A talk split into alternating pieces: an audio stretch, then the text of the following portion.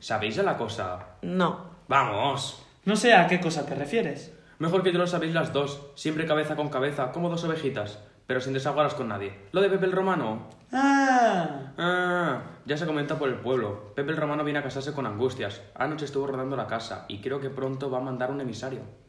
yo me alegro, es buen hombre. Yo también. Angustias tiene buenas condiciones. Ninguna de las dos os alegráis.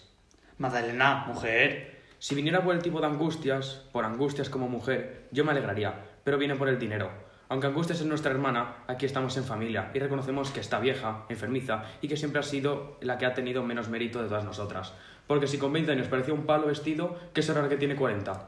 No hables así. La suerte viene a quien menos le aguarda. Después de todo, dice la verdad. Angustias tiene el dinero de su padre, es la única rica de la casa y por eso ahora, que nuestro padre ha muerto y ya se harán particiones, vienen por ella.